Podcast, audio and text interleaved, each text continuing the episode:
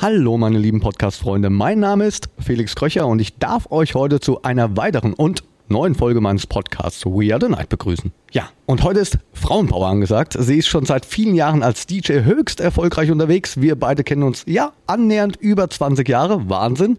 Haben gerade in den Anfängen unserer Karriere vieles gemeinsam erlebt. Darum ist es mir eine besondere Freude und Ehre, Sie heute als mein Gast zu empfangen.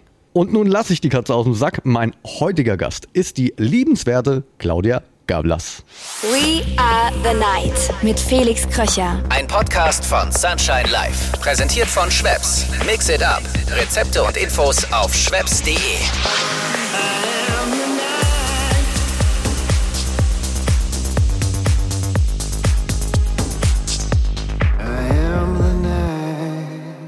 Hallo Claudi, meine Liebe. Ich freue mich, dass es geklappt hat, du die Zeit gefunden hast und ich dich zu meinem Podcast We Are the Night begrüßen darf. Ja, hallo Felix, vielen Dank für die Einladung. Freut mich. Von meiner Anfrage bis jetzt, wo wir uns endlich unterhalten, hat es ein bisschen gedauert. Du warst in den letzten Wochen ziemlich beschäftigt, hast du mir dann auch gesagt, als wir diesen Termin ausgemacht haben. Mhm. Was genau stand denn alles bei dir an? Ich hatte zwei Releases, einmal auf äh, Mood Records bei Nicole Mudaba und äh, Dubfire C-Tech und war natürlich auch jetzt dementsprechend mit viel Promo beschäftigt, habe dann Sets aufgenommen, äh, Podcasts und ähm, ja, war jetzt einiges los und dazu jetzt endlich auch die ersten Gigs dazu gekommen, worüber ich mich natürlich auch sehr gefreut habe und äh, ich äh, da auch jetzt irgendwie meinen Fokus drauf legen wollte. Und äh, ja, war dann auf einmal viel, trotz Corona. Kann man sich gar nicht vorstellen. Ja, tatsächlich. Also ich habe, äh, ich war auch tatsächlich das ganze Jahr sehr gut beschäftigt. Ähm, ich bin ja generell ein Mensch. Ich sehe sehr viel, was zu tun ist. Und somit war das immer so hinterherhechten irgendwie fast schon. Ja, du hast eben gerade gesagt, viel beschäftigt. Also ich bin es nicht mehr so gewohnt. Die eineinhalb Jahre, die haben mich ziemlich ausgebremst. Kann man sich gar nicht vorstellen. Wie ist es denn bei dir jetzt nachts, wenn du wieder spielst, die Auftritte? Also um ehrlich zu sein, war das ganze Jahr so ruhig bei mir. Und ich habe mich ja auch ähm, Mm, ziemlich ruhig gehalten, war immer eigentlich brav zu Hause, auch so ähm, keine Partys gemacht, irgendwie privat. Und tatsächlich hat sich das so eingependelt, dass ich dann öfter schon mich erwischt habe, dass ich um 21 Uhr im Bett lag mit einem guten Buch. Da war es natürlich jetzt spannend, wenn es wieder losgeht und mitten in der Nacht um 3 Uhr heißt es dann Set Time, wie es dann aussieht, wenn du dann auf einmal äh, natürlich in so einem Club, lauten Club bist und lauter Umgebung. Es hat aber gut funktioniert, muss ich sagen. Also es ist, ich habe mir das ja angewohnt, dass ich vom Gig ja auch öfter schlafe, mich dann auch noch nach dem Abendessen erhole oder einfach mal, wenn ich nicht schlafen kann, wenigstens dann kurz in den Fernseher reinschaue und runterkommen nochmals vom Gig und das habe ich jetzt bis jetzt auch immer noch weiterhin so gemacht und es klappt ganz gut. Aber tatsächlich ist es, äh, es ist eine Umstellung. Man ähm, ist noch nicht so ganz drin. Das ist bei mir ähnlich. Ich habe gerade im Intro zu der Folge erwähnt, dass wir beide uns schon ja, gut zwei Jahrzehnte kennen und wir gerade in den Anfangszeiten unserer Karriere auch viel Begegnungen hatten. Weißt du, wann wir uns das erste Mal über den Weg gelaufen sind? Ich glaube ja, also ich glaube, dass es im Alcatraz entweder war, in, ah, wo war das nochmal? Ja, Landau an der ah, Isar. Das ist ah, so richtig. bei München. Also oder wir waren irgendwo im Luftschutzbunker in Linz oder sowas. Da waren wir auch. Also ich glaube, die erste Begegnung tatsächlich, ich hatte meinen ersten größeren Auftritt in diesem großen Alcatraz. Ne? Da haben ja damals auch DJs von A bis Z gespielt. Und selber ist man da irgendwie reingestolpert. Da habe ich ja auch angefangen zu raven da drin. Also für mich hatte der Club ja eine sehr große Bedeutung. Und ähm, viel später dann, wo ich dann auch schon aufgelegt habe, hatte ich mal die Ehre, diesen Abend ähm, einen Abend zu spielen in der Main Hall und dann hieß es, da kommt noch ein DJ aus Mannheim von Sunshine Live und der heißt Felix Kröcher. Und ich so, okay, super, ja, lasst uns die Nacht machen. Und ich kann mich erinnern, ich habe dann gespielt, die Stimmung war sehr, sehr gut und du hast dann das Closing gespielt und kamst, ich glaube, wie, wie alt warst du? 20? Noch total jung, spindeldürr, äh, standst du neben mir, hast dein T-Shirt runtergezogen, hast angefangen zu spielen und alle sind schier ausgeflippt. Und ich dachte mir, uh, what's going on? Wer ist Felix Kröcher? Und das war tatsächlich die erste Begegnung. Das war so ein Wow-Effekt, wo ich mir dachte, so, wir verstehen uns. Habe hab ich einen bleibenden Eindruck hinterlassen? Ja, soundtechnisch waren wir uns auch sehr ähnlich und ich habe eigentlich ähm, sehr, äh, ja, ich sag mal, äh, ja, ein gutes Warm-up anscheinend auch für dich gespielt, weil du da genau dann angesetzt hast und hast den Laden abgerissen. Und da war, glaube ich, die erste, allererste Begegnung. Und später hast du dann natürlich auch öfter in Österreich gespielt, was ja von uns auch nicht so weit weg ist. Entweder hatten wir dann Gigs zusammen oder ich bin dann auch hin und habe hab dich dann besucht und so haben wir eigentlich das auch dann gepflegt. Und aus dem Ganzen ist ja auch dann irgendwo eine Freundschaft entstanden ich kann mich erinnern, du hast mich auch das erste Mal nach Frankfurt geholt. Ich glaube, das war mein erster Gig, den ich außerhalb Bayerns gespielt habe. Im U60 damals, werde ich nicht vergessen. Das ich heute mein noch, Geburtstag gewesen sein. Ja, genau. Im Dezember habe ich noch das Plakat zu Hause.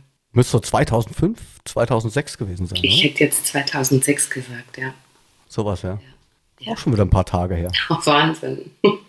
Ja, aber es war eine wilde Zeit, muss ich sagen. Ich bin auch zu der Zeit irgendwann mal, ja, bei einer heftig durchravten Nacht, da kann ich mich dran erinnern, bei dir zu Hause untergekommen. Ich weiß gar nicht mehr, wo wir herkamen. Kann aber auch dann in dem Fall Linz gewesen sein. Ich weiß auch noch, dass ich weiße Handschuhe angehabt habe. Wirklich? Ne? Also, ich bin wach geworden und hat weiße Handschuhe an. Warum auch immer. Also jetzt, wo du sagst, dass du bei mir war, warst, weiß ich es wieder. Ich hätte es nicht mehr. Ich hätte es vergessen. Aber tatsächlich gab es äh, einen Tag, wo du dann bei uns übernachtet hast. Wo wir herkamen, weiß ich nicht mehr. Also da gab es ja, du warst ja recht oft in Bayern früher bei uns irgendwo und wir sind ja dann auch immer äh, dann hinterhergefahren. Oder wir haben auch dementsprechend öfter dann auch gespielt, im Alcatraz vor allem. Da hattest du ja auch deine, eine deiner ersten Residencies, glaube ich, wo du regelmäßig Stimmt. aufgeschlagen bist. Ne? Und dann äh, haben wir uns auch dementsprechend oft gesehen und miteinander gespielt. Aber lass jetzt mal nicht über mich sprechen, sondern du bist ja mein Gast. Kommen wir mal ganz und gar zu dir, zu deiner Person, zu deinem Lebensweg. Du bist in Polen geboren und seit Anfang der 90er ja in oder in der Nähe oder Umgebung von Passau lebend. Ich bin genau 1990 nach Deutschland gekommen, ja. Mit meiner Mama damals. Meine Großeltern waren schon in Deutschland, äh, haben, äh, wohnen im Bayerischen Wald. Und meine Mama wollte halt irgendwie schon immer ein bisschen mehr raus aus Polen, weil in Polen einfach damals noch die Verhältnisse ein bisschen schwieriger waren und ähm, hat sich dann irgendwann entschieden, eben nach Deutschland zu gehen zu meinen Großeltern und hat mich mitgenommen. Und äh, so bin ich dann tatsächlich fast über Nacht in Deutschland gelandet und bin dann auch äh, im Bayerischen Wald eingeschult worden das müsste ja dann ziemlich genau dann gewesen sein, als ihr auch angekommen seid dort, oder? Die Einschulung. Das war, also ich glaube, das war September und ich kann mich erinnern, ich hatte nur zwei, drei Tage und dann war schon die Schule. Also ich saß dann in der Schule natürlich kein Wort Deutsch gesprochen. Ich hatte zwar äh, schon Deutschkurs in, in Polen in der zweiten Klasse als Nachmittagswahlfach und habe mich da auch angemeldet gehabt damals und äh, mehr als ich heiße Claudia konnte ich aber nicht und ich bin bla bla neun Jahre alt. Ja, und dann bin ich in der dritten Klasse eingeschult worden hier in Deutschland und ähm, ja, war schon witzig. Das stelle ich mir total süß vor. Du, also jetzt, also ich, wie du sprichst, wie du dich dann vorstellst und hallo, ich bin die Claudia, also, ähm, ich bin neun Jahre alt. Also ich finde das richtig süß, aber es war mit Sicherheit auch eine wahnsinnige Herausforderung für dich. Ja, ich kann mich noch an eins erinnern, die haben zu mir gesagt, äh, wenn die sagen nach Hause, dann soll ich halt zum Bus gehen und nach Hause fahren.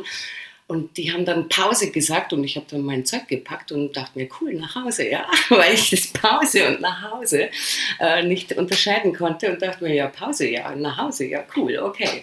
Und habe dann meine Sachen gepackt. Aber ich hatte schon, glaube ich, zwei Jahre damit zu kämpfen, die Sprache erstmal zu lernen, natürlich. Ne? Ich glaube, Polnisch und Deutsch hat auch überhaupt keinen Zusammenhang, oder, in der Sprache? Gar nicht. Null. Gar nicht. Mir wird immer gesagt, dass Polnisch eine sehr herbe, sehr heftige Sprache ist. Also immer wenn ich mit äh, Verwandten am Telefon bin, dann heißt es nachher, sag mal, habt ihr gestritten? Ihr, ihr, ihr sprecht so schnell und so aggressiv fast schon. Ne? Und das ist, äh, ist schon unterschiedlich. Das, äh, aber ich spreche es immer noch und da bin ich sehr froh darüber. Meine Mama hat immer sehr darauf geachtet, dass ich das äh, beibehalte und immer auch regelmäßig spreche, use it or lose it, ne, the way.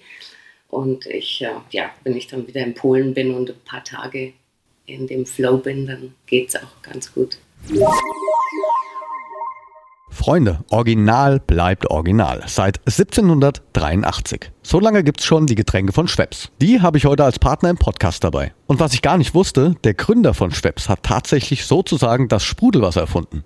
Er hat das Verfahren zur industriellen Herstellung von kohlensäurehaltigem Mineralwasser perfektioniert. Und damit den Grundstein gelegt für all die erfrischenden Getränke, die wir heute so lieben. Sodawasser, Ginger Ale, Tonic und all die anderen Klassiker von Schweppes. Schaut mal auf schweppes.de vorbei, da gibt's noch mehr coole Facts, Mixrezepte und vieles mehr. Und nun geht's weiter mit der neuen Podcast-Folge und meinem heutigen Gast Claudia Gavlas.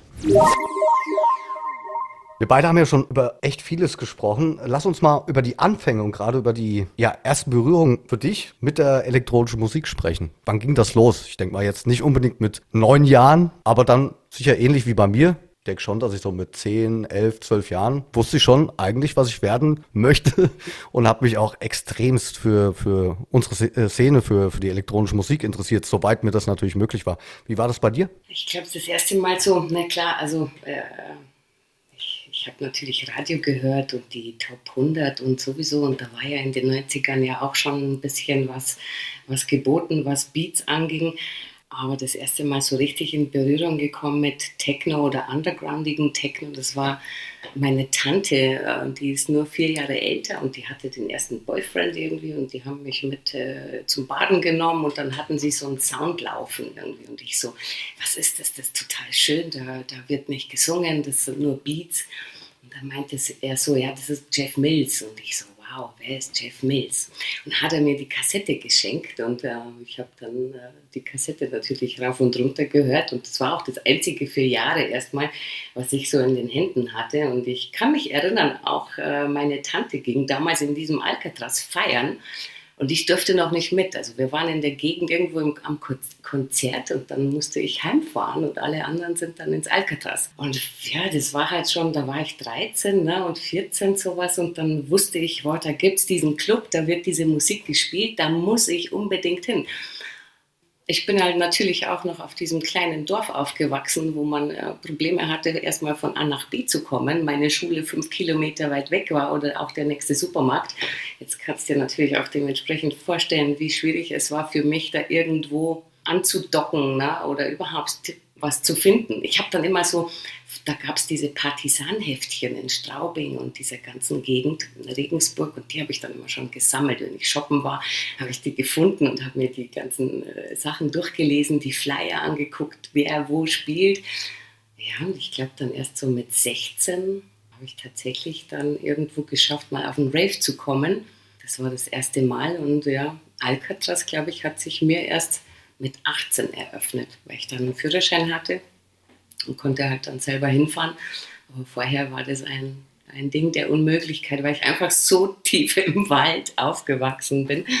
Äh, ja, aber so kam ich dann in Berührung und ähm, aber mit 13 schon total hooked und ja. Das waren die Anfänge. Das waren die Anfänge. Also ich bin ja dann recht spät zum Clubbing gekommen. Tatsächlich erst ging es für mich dann so richtig mit 18 los aber dann halt wirklich, wirklich knallhart. Wann war dann für dich der Moment zu sagen, dass du ja den Beruf DJ ausleben möchtest? Bei mir war es eher so, dass ich nie damit geliebäugelt habe, irgendwie DJ zu werden. Also ich war schon immer Musik interessiert. Ich hatte schon einen Schulfreund, der Keyboard gespielt hat und später dann auch so einen Synthesizer hatte und wir uns damit schon beschäftigt hatten. Ich hatte auch als Kind ähm, den Commodore 64 und da gab es auch schon die ersten Fruity Loops Versions dafür. Da habe ich dann auch schon meine Beats gezeichnet und meine gesteppt und so weiter. Also das Interesse war immer da, aber ich habe nie das, äh, dieses, diesen Beruf DJ oder so ähm, gesehen, sondern habe immer irgendwie gesagt, ich will Musiker werden. Wenn sie mich gefragt haben, was ich werden will, habe ich gesagt, Musiker. Und dann haben meine Eltern gesagt, Mensch, Kind, du spielst doch gar kein Instrument. Ich habe ja damals ein bisschen Gitarre gespielt, aber habe mir das eher so selber beigebracht. Auch eben äh, Klavier wollte ich spielen, aber ich komme aus dem Haus, da war die Musik, also wie soll ich sagen, meine Mama war sehr musikaffin, aber die Musik, also Musikausbildung, das wäre bei uns gar nicht im Raum gestanden. Ne? Oder ich komme ja aus einer Gastronomenfamilie, da musste was Vernünftiges gelernt werden. Und da ich ja kein super Talent auf dem Cello war und auch nicht auf der Musikhochschule angenommen werden werde, war das ganz klar, dass das halt mit der Musik nichts wird. Eher das, das DJing kam dann tatsächlich erst eher, nachdem ich dann äh, entschieden habe, ein Jahr nach Amerika zu gehen, weil ich einfach von dieser von diesem Trott zu Hause aus diesen ganzen Mechanismen rausbrechen wollte, weil ich gesehen habe, ich bin in der Gastronomie, zwar komme ich klar, aber das ist nicht mein Wunschberuf. Äh, das ist äh, nicht meine Berufung und ich habe immer noch gesehen, so ich will Musik machen eigentlich. Ne? Aber dann wollte ich ein Jahr weg und mir mal die Welt anschauen und bin dann tatsächlich in Amerika gelandet unter lauter DJs, also so Hip-Hop-DJs und die hatten dann auch so einen Plattenladen ja, da bin ich dann erst mit 21 damit so richtig in die Berührung gekommen. Und da war dann auch ganz schnell klar, okay, du kannst Musik machen, ohne Noten zu spielen. Und ähm, das ist ziemlich amazing. Und dann war ich sofort hooked. Gott sei Dank gab es ja diese Berührung. Ja, also tatsächlich. Ich glaube, da sind ganz viele sehr dankbar dafür. Ich glaube tatsächlich, dass es irgendetwas gibt im Leben, wo man eben gar nicht damit rechnet. Aber wenn man einfach dem Herzen folgt und wenn man Dinge ausgrenzt, die man, also man, es heißt ja immer im Leben, man muss wissen, was man will. Und ich lebe genau das Gegensatz, den Gegensatz. Ich sortiere erstmal aus, was ich eben nicht will. Ne? Und komme dann eher an diesen Punkt, dass ich sage so, ja, ja, ja, here I am da wollte ich hin eigentlich und ich habe nie damit oder nie darüber nachgedacht, DJ zu werden, aber tatsächlich bin ich dann so dazu gekommen, wo ich dann zwei Platten ineinander gemischt habe und dachte mir, wow, da habe ich jetzt Gänsehaut davon, weil die so gut gepasst haben. Natürlich, bis man es dann mal kann, ne? das Pitchen, ich habe es ja auch noch mit Vinyl gemacht. Aber dann war ich da echt jeden Tag dabei und ähm, hatte dann Gott sei Dank in diesem Plattenladen in Amerika auch ein paar Techno-Scheiben aus Berlin unter anderem Tresor und DJ Rush und Monika Kruse und Karl Cox und wie sie alle heißen. Natürlich habe dann angefangen damit zu spielen und ähm, das ist dann, das ist eine richtige Liebe daraus geworden. Sehr schöne Worte. Also ich kann mich auch bei mir dran erinnern, ich war Vorschulkind und meine Mutter wollte mir beibringen, dass ich jetzt unbedingt immer pünktlich in die, ins Bett muss und äh, war mir da schon sicher und habe den Satz meines Lebens eigentlich, glaube ich, gebracht. Ich habe zu meiner Mutter gesagt, so, ich will mein Leben leben. Ja, das war mir irgendwie mit sechs Jahren anscheinend schon klar. Also ich gebe dir da recht. Es ist ja dann auch eine Berufung und in dem Fall ist es bei dir ja auch eine Berufung. Ja, ja? ja, es ist tatsächlich, war mir im Leben wichtig, so ich, ich wusste, ich passe in keinen Job hinein. Ich habe mir so viel angeschaut und mich versucht zu orientieren, auch äh, einfach, klar, du bist Anfang 20, ne, da fängt das Leben erst so richtig an und du musst einfach irgendwo deinen Weg gehen und ich wusste auch gar nicht wohin, aber ich dachte mir, okay, ich liebe Techno, I'm so in love und das ist einfach der beste Weg. Ich kann Musik machen und tatsächlich hatte ich dann auch ganz schnell ein paar Fans, die mich natürlich äh, er, ermutigt haben.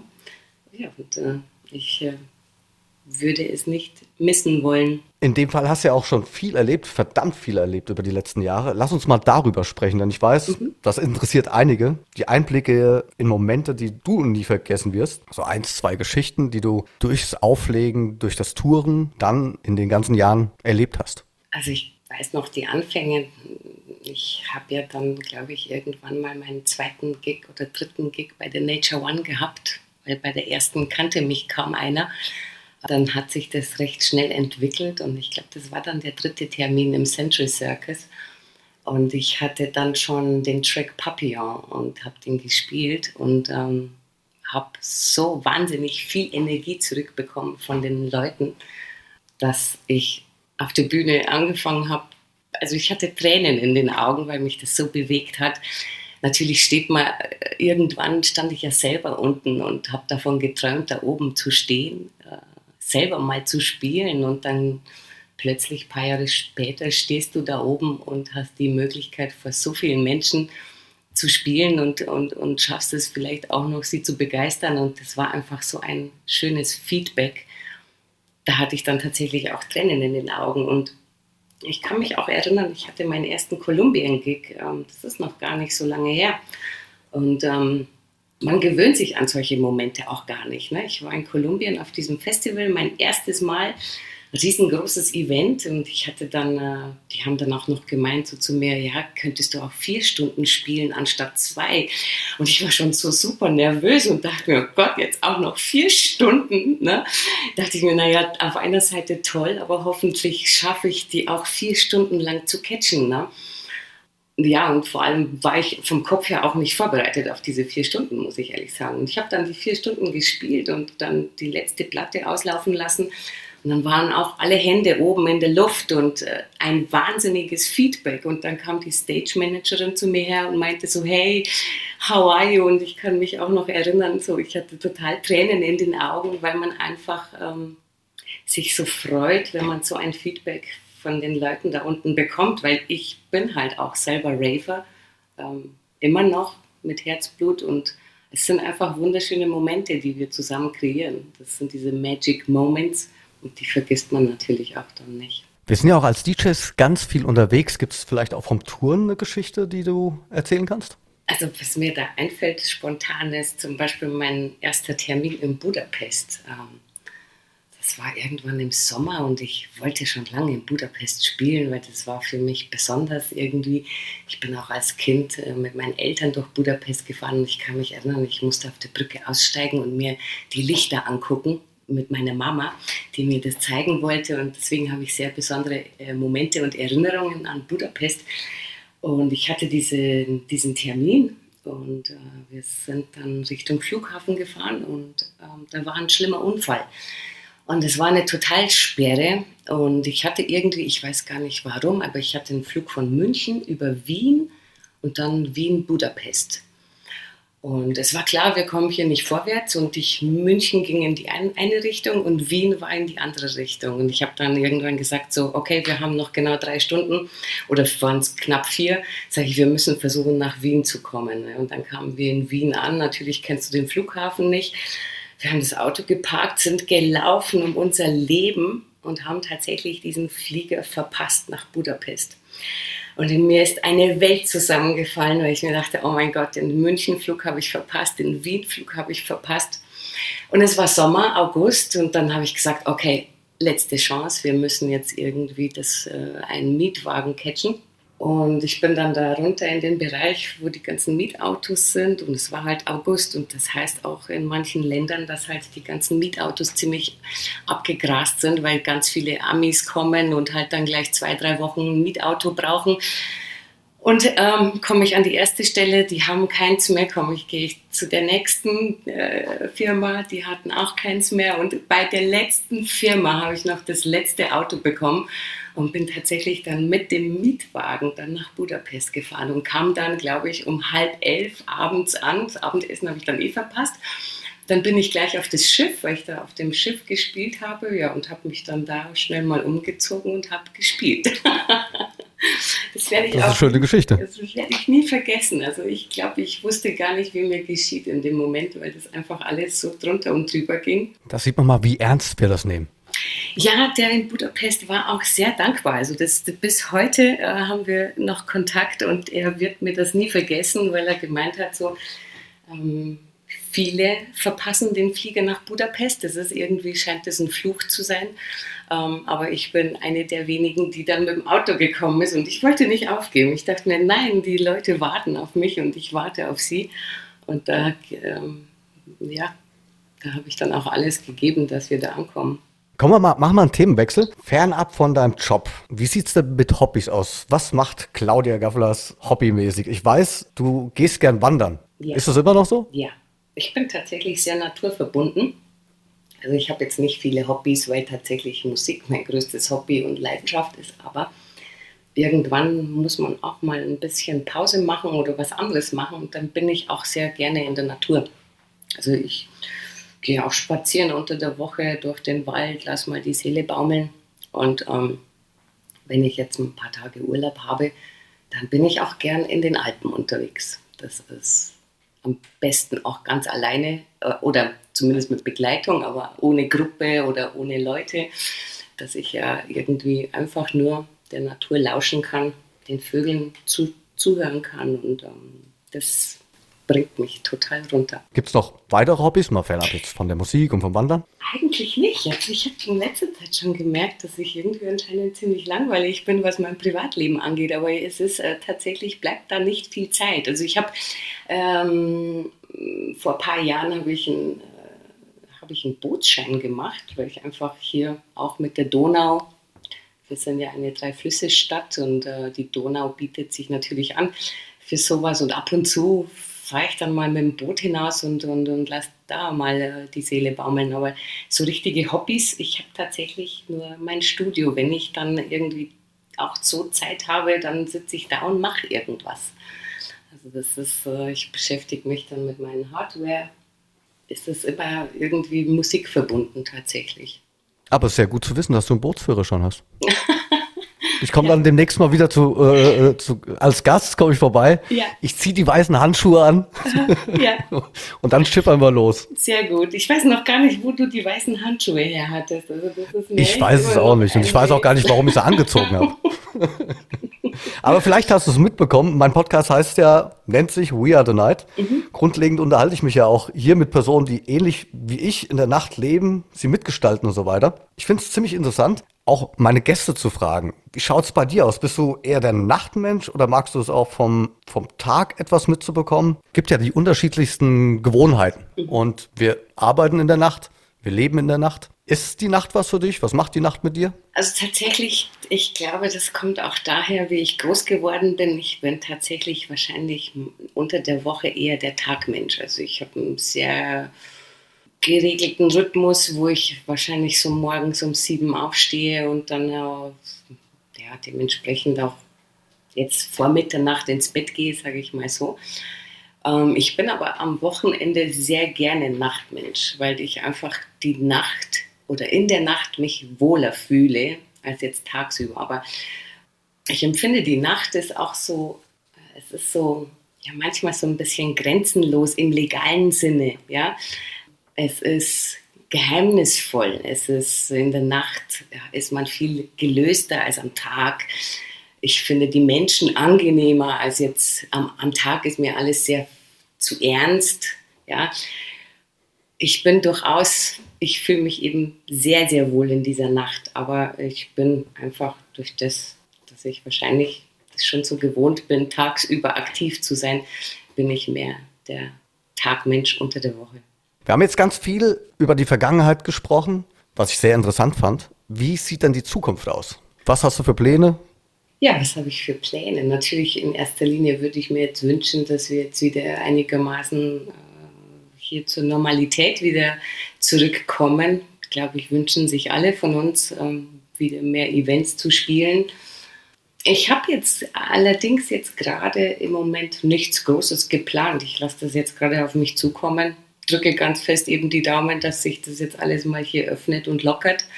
Ich war jetzt äh, einiges im Ausland unterwegs und ähm, es ist im Ausland natürlich definitiv wird da mehr gerade gefeiert als jetzt in Deutschland, was ich persönlich sehr schade finde und äh, mal gucken. Also ich bin, ich habe jetzt keine Glaskugel, aber ich lasse mich da jetzt auch überraschen und ja, es wäre tatsächlich schön, wenn es jetzt wieder mal ein bisschen losgehen würde bei uns. Das stimmt. Sind dann Release geplant? Jetzt erstmal nicht. Ich hatte ja äh, die zwei, die ich am Anfang erwähnt habe mit Mood und C-Tech. Ähm, Die im Übrigen, muss ich kurz äh, unterbrechen, wirklich top waren. Also Dankeschön. ich habe es auch bei mir in der Radioshow gespielt. Die auf Dubfires Label spiele ich auch, ja, auf meinen Gigs. Sehr schön, freut mich, freut mich sehr.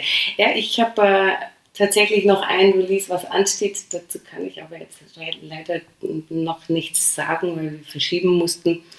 Und jetzt, äh, ja, hoffe ich, dass das jetzt dann auch bald möglichst rauskommt. Ich drücke dir ganz, ganz fest die Daumen, dass das für dich auch erfolgreich wieder startet und losgeht. Dankeschön, wünsche ich dir auch. Ich bedanke mich für die interessanten Einblicke, für das tolle Gespräch und für euch, die ihr zuhört. Ich hoffe, euch hat es ebenso gefallen. Wenn ja, dann hören wir uns in 14 Tagen wieder zum We Are the Night Podcast. Bleibt gesund, euer Felix Kröcher.